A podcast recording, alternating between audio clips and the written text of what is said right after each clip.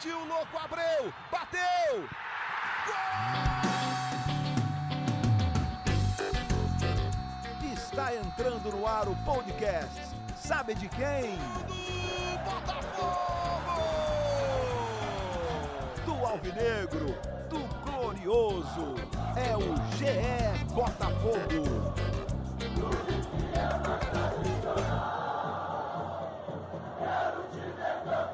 Fala, torcedor alvinegro, tá começando o episódio 32 do podcast GE Botafogo. Eu sou o Luciano Melo. Hoje a gente vai falar bastante do clássico contra o Flamengo. Vamos falar bastante de Ayato Rê, de Honda. Para isso, estou recebendo dois convidados ilustres aqui. Um deles é a nossa setorista de Botafogo aqui da Globo. Como é que você tá, Emanuele Ribeiro? Fala, Luciano, tudo bem? Tudo tranquilo. Tô feliz de estar de volta depois de um mês de férias, Um- meu primeiro foi, podcast. Foi só um mês de férias, Manu? Há quem diga que foram três. Nem chegou um mês, viu? Quantos 20 países dias. nesse um mês? É- Essa, essa voz aí já é do produtor aqui da Globo, Rafael Honório. Como é que você tá? Bem-vindo. Fala Luciano, fala Manu. Boa tarde, ou bom dia, ou boa noite, alvinegros. Como é que vocês estão? Tudo bem? Tudo Tudo tranquilo. na paz. Manu, time bastante diferente no clássico contra o Flamengo. Autori mexeu. O Marcelo Benevenuto foi para a lateral, o Canu entrou na, na defesa. Caio Alexandre entrou no meio, Luiz, Luiz Fernando mais avançado, entrou também no time. Fez um primeiro tempo digno o Botafogo, bola na trave, chegou a criar chance. E no segundo tempo sucumbiu diante das chances do Flamengo. O Flamengo melhorou também, acho até que tem uma questão física envolvida. Começando por você, Manu, qual é a sua avaliação desse clássico? As mudanças funcionaram? O que, que faltou no segundo tempo para o Botafogo manter o nível diante do Flamengo? Então, Lu, a gente já trouxe, né, no sábado antes do clássico, essas novidades na escalação, falando que o autor tinha treinado algumas mudanças. E antes mesmo do jogo, acho que a torcida recebeu de forma bastante positiva essas alterações do técnico alvinegro. Avaliando as mudanças após a partida, eu acho que foram positivas também. É, no primeiro tempo, principalmente, o Botafogo conseguiu é, equilibrar a partida, até dominou o jogo ali em algum momento, apesar de não ter sido, não ter levado tantos sustos ao Flamengo, conseguiu anular o ataque do Flamengo nesses primeiros 45 minutos. O Marcelo ali na direita, no combate com o Michael, ganhou todas no primeiro tempo. Caio Alexandre conseguiu algumas enfiadas muito boas, né? Isso que, que é o diferencial desse jogador, desse jovem aí da base alvinegra. É, os lançamentos, os tem, tem passes. muito bom passe. Né? Tem, tem uma qualidade muito boa. É, ele, inclu- inclusive, colocou o Pedro Raul na, cara a cara com o gol naquele, naquele lance que, que o árbitro marcou impedimento com a ajuda do VAR. O Pedro Raul também, é, voltando, acho que, que foi o grande reforço para o Clássico. Ele estava se recuperando de um problema muscular desde o jogo contra o Náutico, não enfrentou o Boa Vista e voltou mostrando é, boa forma, tá apto aí para ajudar o Botafogo. Teve essa bola na trave, se movimentou bem. Acho que foi um dos jogadores que se salvaram é, nessa derrota para o Flamengo por 3 a 0 A zaga também não comprometeu. Acho que o que faltou para o Botafogo no segundo tempo foi mesmo perna, foi questão física. O time morreu, não conseguiu. O Marcelo, que ganhava todas no primeiro tempo, no segundo tempo sofreu muito com o Michael. O Paulo Autori tentou é, melhorar essa questão defensiva. No primeiro tempo, os dois pontas, o Luiz Henrique e o Luiz Fernando, atuaram bastante no campo de defesa, ajudando o Danilo Barcelos e o Marcelo nessa recomposição defensiva. Mas no segundo tempo, acho que também tem o mérito do Jorge Jesus, que conseguiu ler a estratégia do Autuori, mudou o Flamengo. Acho que o posicionamento do Everton Ribeiro também é, passa muito por essa mudança do Flamengo e o Botafogo não conseguiu dar uma resposta. Tem a questão física e tem também a falta de, de reação do Autuori para essa estratégia do Jesus. Honório, o elenco como o do Botafogo, diante de um time como o do Flamengo, é difícil aquele momento em que você precisa substituir, né? Porque você conseguiu fazer um primeiro tempo que eu achei dentro das condições bom do Botafogo. E aí, quando o time começa a cair no segundo, você olha para o banco, você olha para quem está cansado em campo e você fala, você, no caso, o Autori, o que, que eu vou fazer? Como eu posso mexer? Acho que isso acaba sendo decisivo para o resultado do clássico. É, Luciano, o torcedor alvinegro sabe que, tecnicamente, quando a gente vai comparar Botafogo e Flamengo, o time do Flamengo é superior tecnicamente. O Autuori fez toda uma mudança de esquema tático ali, botou o Marcelo, que tá jogando muito. Não sei se você concorda, para mim é o melhor jogador do Botafogo. Melhor ano. jogador disparado, ele e Pedro Raul. Mas acho que o Marcelo tá acima ainda. Marcelo, assim, ele tem uma recuperação física absurda, ele tem uma explosão de, em velocidade que é assim. É, assusta até. Então, com isso, o Autuori mexe ele para lateral para conseguir ter um embate direto com o Michael. Só que, por que, que ele faz isso? Por um problema do elenco do Botafogo. A gente sabe que os laterais que o Botafogo tinha, que o Marcinho tá machucado, Fernando machucado, e o Barrandegui, que hoje está jogando, o Barrandegui praticamente só sabe atacar. Ele não sabe defender. Quanto tempo essa lateral direita já é um problema do Botafogo, né? Há muito tempo. O- a torcida do Botafogo reclama do Marcinho, mas se a gente pa- parar para pensar, as três opções que a gente tem, o Marcinho é disparado o melhor Eu acho o deles. Fernando bem abaixo. O Fernando É. é, muito abaixo. É. Ele não defende bem, porque assim, o que falam dele, ah, mas ele defende bem. Não, ele não defende bem. E ele também não apoia, quase não apoia. Aí o Autori mexe todo o time pra tentar encaixar peças ali. Pô, o Marcelo tava jogando muito bem na zaga. Quando você joga ele pra direita, você já tem que mexer na zaga e na direita. Aí ele mexe no, no Caio Alexandre no meio-campo, que acho que foi um, um ponto muito positivo tirar o Cícero do time, porque é muito lento. Por mais que falam, ah, falem, o passe dele é excelente, ele não estava dando esses passes. E o Luiz Fernando ali, ele tenta É, e, o, encaixar. Ca- e o ainda. Caio Alexandre tem essa ca- a característica do passe também. E fora o passe, ele acrescenta bem mais que o Cícero em campo. Não, e de intensidade também. Sim. Muita intensidade. É um menino é, é muito jovem, consegue correr. O Cícero, a gente tem visto ele em campo muito mais como um, um toca de lado e nada além disso e bolas aéreas. É, e com dificuldade na marcação também, né? Isso, o que você falou do Marcelo eu acho interessante, porque quando eu vi a escalação no sábado, um pouco antes do jogo, eu falei, pô, interessante, ele é- falando do sistema defensivo, tô nem falando de Caio Alexandre, de Luiz Fernando, de volta de Pedro Raul. Eu, interessante, mas será que não é perigoso tirar o Marcelo da zaga central? O Marcelo, que como eu falei aqui, é o melhor jogador do Botafogo em 2020. Mas achei que o, que o Paulo Torre acertou nessa também, assim, porque o, o que vocês falaram, vocês dois. O, o Marcelo contra o Michael no primeiro tempo foi brincadeira, assim. O Michael que é rápido pra caramba, não, não para nunca, tem aquele, é aquele ponta veloz que bota na frente, é muito difícil de pegar. E o Marcelo tava pegando, se fosse na velocidade, fosse no, no mano a mano ali de forma mais lenta, no um contra um. E ele tava ganhando quase todas, mas assim, chega um momento que é- os caras se mexem muito. O time do- Flamengo tem essa característica. O Gabigol mesmo é um centroavante que toda hora tá na ponta, assim, na ponta lá no meio campo, quase, na altura do círculo central, lateralizado, seja no lado esquerdo ou no lado direito, enfim. E é muito difícil manter. E aí, de- apesar de ter funcionado esse esquema, chega um momento que quebra. Mas vocês concordam com essa minha avaliação de que o sistema defensivo com o Marcelo na lateral, Carly Canu funcionou? Eu concordo que funcionou sim. E é difícil a gente avaliar, como você mesmo disse, é, essa mudança justamente contra o Flamengo. Foi o primeiro jogo é, desse novo esquema e contra o Flamengo, o time que tá voando aí, né? Mas essa questão do Marcelo, acontece que o Botafogo perdeu também em questão de, de ataque, né? O Marcelo defensivamente foi muito bem, mas teve esses problemas no ataque, então eu acho que é uma coisa pro Paulo Autori se pensar. A gente até já traz a informação que o Fernando, que estava machuca machucado, deve voltar já contra o Paraná, é uma das novidades na escalação é, do Botafogo. O jogador bastante criticado também, porém, perto das opções que o Botafogo hoje tem para lateral direita, acho que ele é mesmo a melhor opção, até pelo que o Marcelo vem fazendo na zaga e por ser, acho que meio perigoso tirar o Marcelo de vez da função dele. E os pontas, né, Luiz Fernando e Luiz Henrique, também não participaram muito ofensivamente do jogo, justamente por estarem voltando muito para marcar. A gente viu de novo problemas de criatividade no, no Sim, Botafogo. Velho- Outro velho problema. Outro velho problema, que a gente vem falando há muito tempo.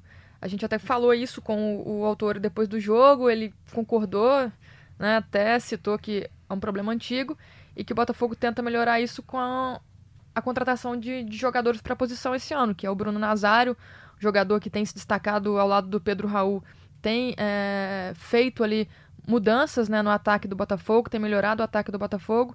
Tem o Cortez, que a gente viu ele apenas em um jogo, né? O Nório não foi bem naquele jogo contra o Boa Vista, mas não dá para avaliar o jogador por um jogo apenas. E o Honda, que existe a grande expectativa pela estreia dele para ver se, se consegue realmente dar essa criatividade ao setor do, do meio campo alvinegro. Vamos falar dos próximos jogos, de Honda, de Yaya Touré. Última coisa do para fechar o clássico, para vocês, destaque individualmente falando, destaque positivo e destaque negativo do Botafogo no clássico. Para mim, destaque positivo, Pedro Raul estava voltando de uma lesão. A gente não sabia como ele ia voltar. No primeiro tempo, ele foi disparado o melhor jogador do Botafogo. E destaque negativo, eu vou apontar alguém que, na verdade, eu espero muito como jogador, porque eu já vi ele jogando em outros times e, e vi ele jogando em, contra times pequenos no Botafogo, que é o Bruno Nazário. Sim. E você, Manu? Destaque positivo, concordo com o Honório, Pedro Raul. Destaque negativo, eu vou colocar um jogador que a gente nem falou dele aqui, eu nem falei dele na análise em outros momentos, porque parece que não estava em campo. O Alex Santana. Ele participou pouco, achei. Participou muito pouco e é um jogador que eu acho que quando não consegue ali o chute de fora da área, quando não se aproxima uhum. é, do ataque, ele pouco contribui para o Botafogo. E ele não conseguiu fazer isso no sábado. Bom, fecha, fala aí, na hora que mais Desde a lesão dele, ele não tem jogado bem, assim. É, ele teve uma lesão quando ele estava num momento. Não, em 2019 sublime. ele chegou num certo ponto que ele era o melhor jogador do Isso Botafogo, é. mas aí depois, mesmo quando ele voltou, ele caiu bem. Né? Então, né? quando ele volta da lesão, ele não consegue ser o Alex Santana que ele foi no começo do Botafogo. Então, assim, é algo que eu também acho que, mexendo o Caio Alexandre, pode dar mais ritmo para ele ali, um pouco mais. deixar ele menos preocupado com a marcação, soltar ele um pouco mais. Manu, você já deu uma palhinha, mas Botafogo e Paraná, amanhã, terça, a gente está gravando na segunda, 19h15, Newton Santos. Autuori mantém as, as mudanças que fez contra o Flamengo, mexe no time de novo. Palpite, sei que a gente não tem nada confirmado ainda, mas você, como, setor, como setorista que acompanha o dia a dia, qual, como que você acha que o Botafogo vai a campo nessa terceira. Primeira, é o jogo de ida, né? Terceira fase da Copa do Brasil. Vale lembrar que a partir dessa fase tem jogo de ida e volta. A gente não, não pôde acompanhar os dois treinos. No domingo foi fechado, na segunda aberto só os primeiros minutos, né, aquele aquecimento. Acho que a mudança vai ser a volta do Fernando na lateral direita, pelo que a gente é, apurou. Na zaga, acredito que ele deve fazer mudanças em relação ao Flamengo, sim. O Marcelo o voltando, Marcelo claro. E o, acredito que o Juan Renato será o, o parceiro de zaga aí do, do Marcelo. No meio de campo, acho que não terá mudança. Acho que o Caio Alexandre pode manter, se manter como titular, assim. Pelo que eu ouvi do, do autor após o jogo do último sábado, pelo que o Honório falou aqui, o que a torcida tem falado há muito tempo, né? A questão do Cícero que não vem bem. Agora, no ataque, é, Luciano, acho que tem uma, uma incógnita aí. Luiz Fernando será mantido, não será mantido? Qual que é a sua opinião, Honório? Assim, como é, torcedor que acompanha o time? É, na verdade, a torcida do Botafogo sabe o que o Luiz Fernando pode dar para o Botafogo e ele não tem dado. O... Já faz um ano e meio, pelo menos, né, é, que ele não tem dado. Na verdade, ele enganou um pouco a torcida do Botafogo é. com aquele gol do cheirinho contra o é, Flamengo. Mas eu acho que o ano dele em 2000, tem até que parar para lembrar, 2018, o ano dele foi, foi de razoável para bom. Agora 19 já foi muito fraco Sim. e esse início de 20 não é animador até agora. E aí, com a chegada do, do Gabriel Cortez, não é? O novo louco do Botafogo, é, a gente te, viu ele jogando só.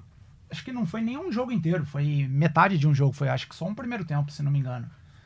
E com isso, assim, eu acho que o Autuori pode dar oportunidade pro louco. Tendo mais tempo de treinar, acho bem possível que ele encaixe um pouco melhor nesse time do Botafogo. O que a gente tem que avaliar é, sobre o ano de 2019 do Luiz Fernando é que, em boa parte do ano, quando o Barroca era treinador, ele foi sacrificado também para marcar, né? Ele uhum. foi colocado muito ali para reforçar o setor defensivo.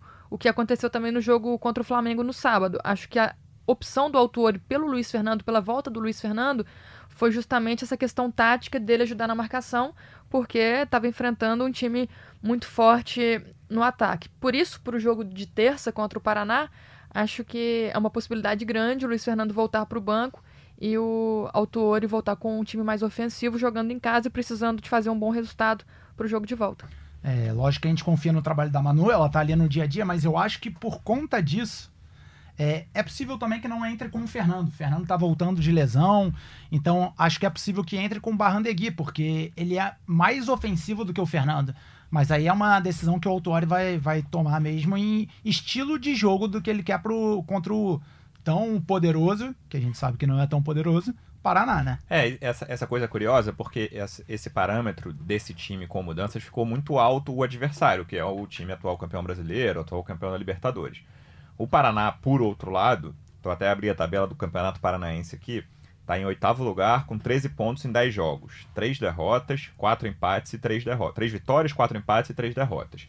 Então tá longe de ser uma potência, mas claro que é um jogo duro. O Paraná tem alguma tradição. Não é para chegar que, a, enfim, a torcida chegar lá achando que o Botafogo vai fazer 3 ou 4 a 0. O time do Botafogo é um time com dificuldade de criar, como a gente já falou aqui mesmo.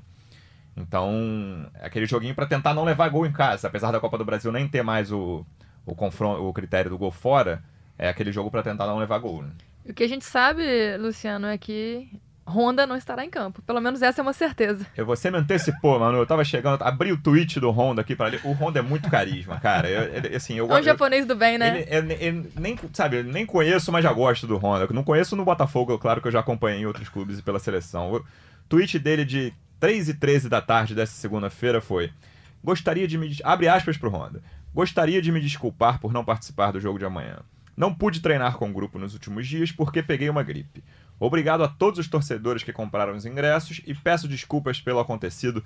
Fecha aspas pro Honda. Manu, não é caso de torcida se preocupar, né? Não, não. O Honda teve um quadro febril de sexta para sábado. Ele não participou dos dois treinos. É... Sábado o time não treinou, né? Porque teve o jogo contra o Flamengo. Mas ele também não participou de nenhuma atividade.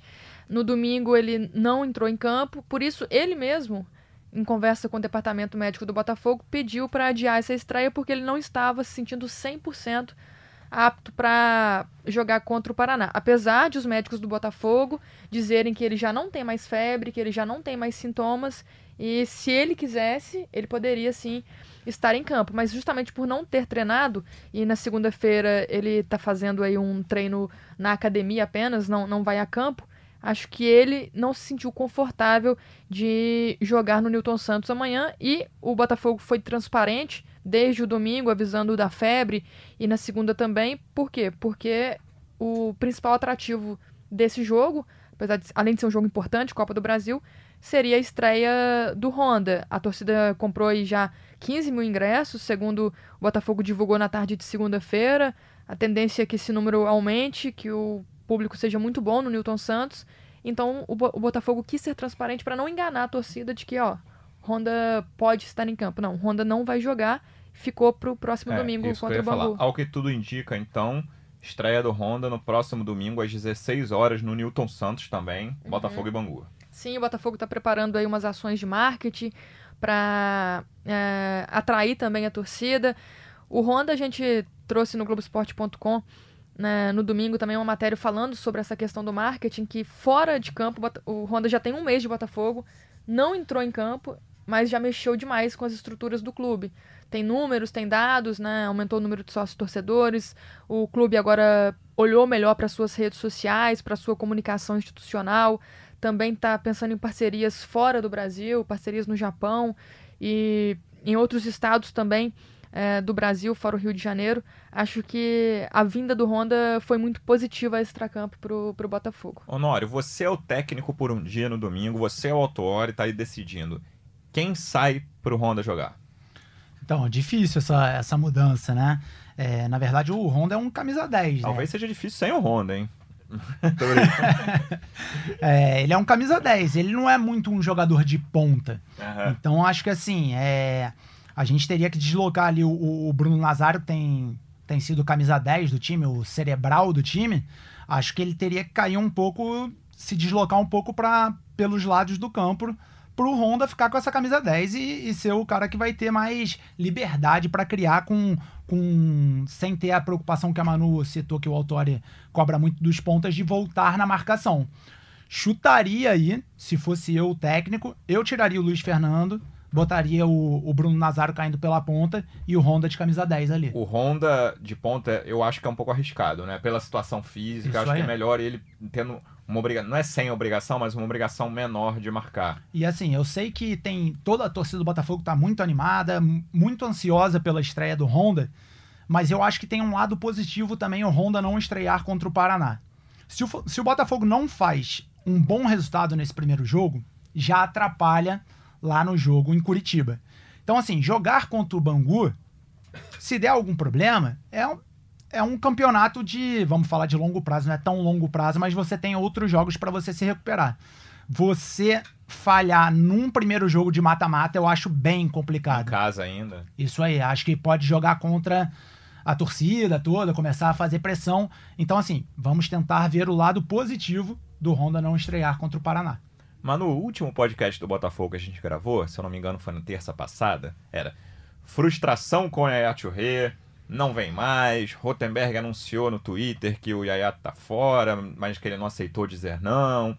Aquela coisa que aconteceu toda na semana passada. Desde então, como o futebol e o Botafogo são dinâmicos, já teve euforia de novo, aí já desanimou. Conta pra gente o que aconteceu de terça pra cá em detalhes, ah, pro torcedor botafoguense que tava numa caverna, que eu acho que são poucos. Mas explica pra gente essa reviravolta que ainda nem se concretizou a reviravolta, qual é a chance de se concretizar, situação de momento da negociação entre Botafogo e Ayatollah. Pois é, que novela, né? Na terça-feira teve isso, o Rotenberg. Aqui na Costa do Marfim tem muita novela? Acho que essa tá sendo a principal. Na terça-feira, o Rotenberg, por hora, negociações encerradas. Na sexta-feira, o Globoesporte.com, por hora, negociações retomadas. O... E encaminhadas. E encaminhadas, né? Então, é... o que a gente ouviu é que ele, na terça-feira o Botafogo tinha dado um prazo, olha, e aí, você vem ou não vem? Fala logo, porque a gente vai encerrar isso. E houve ali alguma coisa de que ele não viria, de que ele teria é, realmente. Muito por causa da família. Pesada a questão familiar. E o Rottenberg foi para as redes sociais se pronunciar. Minutos depois, horas depois, o agente do Yaya volta a fazer contato com o Botafogo. Que é isso? Como assim? Não era bem assim, a gente ainda tá conversando, o Yaya tá animado, ele vai assinar o contrato com você assim. Só me mandar aí a minuta que, que tá tudo ok. O Botafogo então enviou o documento dois dias depois disso, né, na quinta-feira. E na sexta veio à tona a retomada das negociações, com o Montenegro até dando uma entrevista dizendo que o Yaya que procurou o Botafogo, que disse que estaria realmente ainda interessado pra em fechar com o clube. Para jogar o brasileiro. Até porque questão de inscrição também para jogar o Carioca já está muito em Isso, cima. lembrando que o brasileiro começa no primeiro fim de semana de maio. De maio, assim. E o que a gente apurou foi que no sábado a possibilidade do contrato ser assinado e, era grande. foi dormir na sexta de, com a expectativa de amanhã, tá, amanhã vai acabar tá essa novela. Não, nem dormir, né? É. Só, só ali com, olhando o WhatsApp. Com o áudio do Autuori vazado. Não, do, do Montenegro. Do, do Montenegro virou, vazado. Virou, áudio do Montenegro é um negócio que virou moda ultimamente. Mas o, o ex-presidente falou que aquilo é fake, que aquele áudio não é dele, não. A voz parece, né? Mas Bastante. ele desmentiu. E no sábado, as horas foram passando, foram se aproximando ali do clássico, e a gente já sabia que o, que o Botafogo não iria é, divulgar nada ou é, fechar essa negociação muito perto do clássico, até porque para dar total atenção ao jogo contra o Flamengo. O que a gente esperava então que no domingo a notícia viria e foi um domingo muito monótono, sem novidades para Yaya Touré. Segunda-feira também, pelo que apuramos na parte da manhã, ainda não avançou em nada. O jogador tá com o contrato, permanece aquilo que demos na sexta-feira, ele tá empolgado, ele vai assinar, ele vem para o brasileiro, mas não há detalhes do que falta para ele assinar.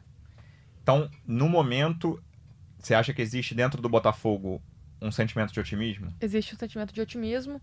É, eles falam em mais de 80% de, de chance do negócio se concretizar em breve, mas é, sem maiores detalhes.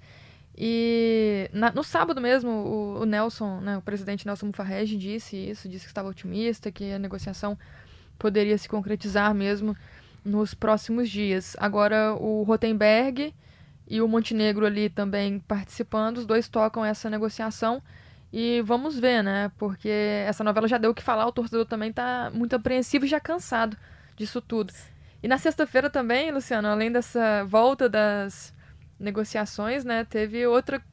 Não só o áudio vazado, o vídeo vazado também. É verdade. O vídeo vazado era a minha próxima pergunta, Manu. Honório, primeiro, você como editor, já foi repórter. Você gostou do vídeo? É bom? O vídeo é muito bem feito, muito bem feito. E tenho certeza que o pessoal da Botafogo TV não ficou feliz em vazar esse vídeo. Porque agora, se tiver o anúncio essa semana, eles têm que correr e fazer um vídeo tão bom quanto aquele. A gente sabe o quanto é difícil fazer uma coisa boa assim. E acho que eles também têm o trabalho que foi feito com Honda, que foi muito bom, foi, foi legal e a torcida gostou. Então eles estão se cobrando ali. Esse vazamento foi uma coisa que gerou um mal-estar interno, né, mano? Gerou um mal-estar grande. É, Começou em grupo de WhatsApp e aí a história Sim, viralizou. A história viraliz- viralizou, foi para as redes sociais, foi para a imprensa, né? Gerou um mal-estar grande. Eu estava na sexta-feira no Newton Santos, cobrindo o treino do Botafogo, e ali a gente já viu nos bastidores uma movimentação fora do comum pelo que aconteceu. E a confirmação de que o vídeo era real e era aquele mesmo que a equipe do Botafogo tinha preparado para divulgar o Yaya Touré. Inclusive, o que a gente ouviu era que esse vídeo já estaria pronto há alguns dias. Então, o que dá indícios de que a negociação realmente não tinha sido parada, né? O Botafogo esperava e estava ot- otimista por um anúncio em breve. E o clube informou que a questão ia ser tratada internamente, que investigava qual funcionário que teria é, feito o vazamento Ainda do vídeo que prejudicou. nenhuma é, não teve nenhuma atualização. investigação interna. Né? Mas prejudicou muito, né, a equipe, porque um trabalho que ficou legal e, como disse o Honório, agora tem que trabalhar dobrado para Fazer superar. outra, é, porque não existe agora, tipo, se o, se o Botafogo contratar o Yacho Rei, apresentar aquele vídeo lá, né? Que todo mundo Não já dá viu. mais. Vai Não ter que tem fazer jeito. outro. Se a gente tava falando, o Manu citou o Rotenberg, acho que vale. A atuação do Rotenberg no Twitter, eu, eu acho engraçada. Uma das últimas coisas dessa história do Tio Rei foi que um- agora, o rapaz até apagou quando eu conferi aqui. Quando ele anunciou na terça-feira o Rotenberg que as negociações estavam encerradas, um cara tinha falado algo como. Ele responde, assim, é, tanto que agora não tem mais aqui. Ele tá morto, tá jogando malzão, olha, olha esses jogos completos aqui. Aí o Rotenberg responde, me manda. Era os li- Eram links do YouTube. E aí. Mas e todo, toda a forma como ele escreveu, tipo, encerramos, mas ainda acredito. Botafogo gigante. Ele não aceitou dizer não. É, exatamente. Na conversa com a gente que por hora encerraremos as negociações, porém que as portas estão abertas do Botafogo. Pra ficar claro, Yaya não aceitou dizer não. Tudo isso eu acho curioso. E aí, na- no domingo, o Botafogo anunciou que o, que o Honda tava com um quadro febril, até que a história que culminou no veto. E aí um, um cara, Cleison BFR aqui, Cleison SA, botou coronavírus. Aí o Rotenberg vai lá e fala, já fez os exames e não é coronavírus. Fique tranquila, torcida alvinegra. Ele é típico, aquele cara típico que abriu uma conta agora É, e quer é aquele, citar. aquele cara das antigas, É né? Que tá, isso. tá começando a mexer com rede social. É a minha mãe, se tivesse Twitter, ia ser um negócio Não, assim. e tá empolgado, porque ganhou milhares de seguidores. Então isso vai acaba motivando ele a estar mais ativo o, no Os Twitter. dirigentes falam, né? O Rotenberg pegou gosto por esse É, negócio. fala- né? Tá mancheteiro, né? Mancheteiro. Ele É, só não, dá é. manchete. Aí a gente pergunta alguma coisa assim, pô, vamos apurar aqui. Calma, que daqui a pouco o Rotenberg põe no Twitter. Aí vem as brincadeiras. Mas é um cara que tá é, assumindo um papel importante ali nos bastidores do Botafogo. Tocou a negociação com o Honda, assumiu agora a negociação com o Yaya, tá também liderando as ações de marketing. É um dos é, dirigentes que ganhou uma função mais importante, mais destaque. Nessas duas negociações, no início delas, houve uma, uma certa divisão na diretoria, né? E aí chegou-se à conclusão interna de que era melhor seguir com as negociações. O Honda já tá treinando, já tá quase estreando. E o Churré perto de assinar. né? Sim. Causou ali é, meio que opiniões diferentes, né? Alguns não, não eram a favor, justamente pelos custos, né? Mas o Botafogo conseguiu drib- driblar isso e trazer o Honda por um valor considerado baixo dentro da realidade do clube. O Yaya a mesma coisa. E acho que o, o mais importante desses dois jogadores, assim, a gente quer ver um retorno técnico legal, quer, mas fora de campo, que tá causando no Botafogo eu acho muito interessante, né? O clube centro no ano passado de assuntos como crises política e econômica, esse ano já tá ganhando bastante a a agenda positiva. Honório, Yaya Churré tem vaga no Botafogo com o Caio Alexandre voando no time principal? É, essa- se você me der essa incumbência como técnico, acho que ele tem vaga. Só acho. Quem não. sai? Não, Alex Santana sai da, na hora do time. Não tem E jeito. os chutes do Alex Santana ficam pro segundo tempo? Fica. É, acho que com ele entrando, o Botafogo vai precisar de um, um primeiro volante um pouco mais marcador, que tenha mais disposição física. E quem é esse primeiro volante marcador? Complicado. No elenco hoje a gente não tem. É. Então, assim, eu fiquei sabendo de nomes que foram oferecidos, Ralph e tal. Agora, também não acho que é o cara que vai ser o primeiro volante que tenha que ter ali disposição para correr por dois caras mais velhos e que a gente não sabe como vão entregar. Manu, feeling da repórter, eu sei que não é informação. Feeling da repórter que cobre o Botafogo dia a dia. no nosso próximo podcast, Yaya Touré será jogador do Botafogo? Eu diria que sim. Acho que já vai dar pra comentar aí o que o Yaya vai O- acrescentar pro Botafogo. Dá pra comentar o vídeo de anúncio do Dá pra Botafogo? comentar o vídeo de Nessa anúncio. hora você olha no metrô, olha no ônibus pro lado, a torcida do Botafogo. É, isso aí, Manu! Qualquer coisa, bota na conta da Manu, se não vier. Tô torcendo pra, pra que ele venha. Todos estamos. Honório, muito obrigado pela presença. Volte sempre. Vamos te chamar mais uma vez, amigo. Muito obrigado. Obrigado pela oportunidade, saudações alvinegras a todos vocês. Manu, você- eu ia me despedir, mas você levantou o dedinho, É, então antes da Eu despedida. pedi a fale. palavra aqui. Antes de, de encerrar, eu queria falar de uma situação também que gerou um certo incômodo na, na última semana, que foi a dispensa do Thiaguinho, Sim, que voltou pro o Corinthians. vo- volante que voltou pro Corinthians. Na terça-feira, o Botafogo informou para a imprensa que o jogador é, estava voltando pro Corinthians, não fazia mais, partes, mais, mais parte dos planos do, do Alvinegro, até porque teria sido um pedido do Corinthians esse retorno. Porém, na, nos, nos dias seguintes, a gente até trouxe uma nota do jogador. O jogador não havia sido informado por nenhum dos dois clubes sobre essa dispensa, ficou sabendo pelos jornalistas, causou um mal-estar ali. Na sexta-feira, o autor até disse que não, que ele teria conversado com o jogador também durante a semana. Acho que, que nesse caso aí houve um problema de comunicação dentro do Botafogo para lidar com a dispensa do jogador, mas ele já não treina mais com o elenco do Botafogo desde a última sexta-feira, já foi no Newton Santos, pegou ali os seus pertences e já tá de volta pro Corinthians. É isso. Não foi um jogador que caiu nas graças da torcida, né? Teve seis oportunidades, se eu não me engano, mas é, o Botafogo também hoje tem muitos volantes, né?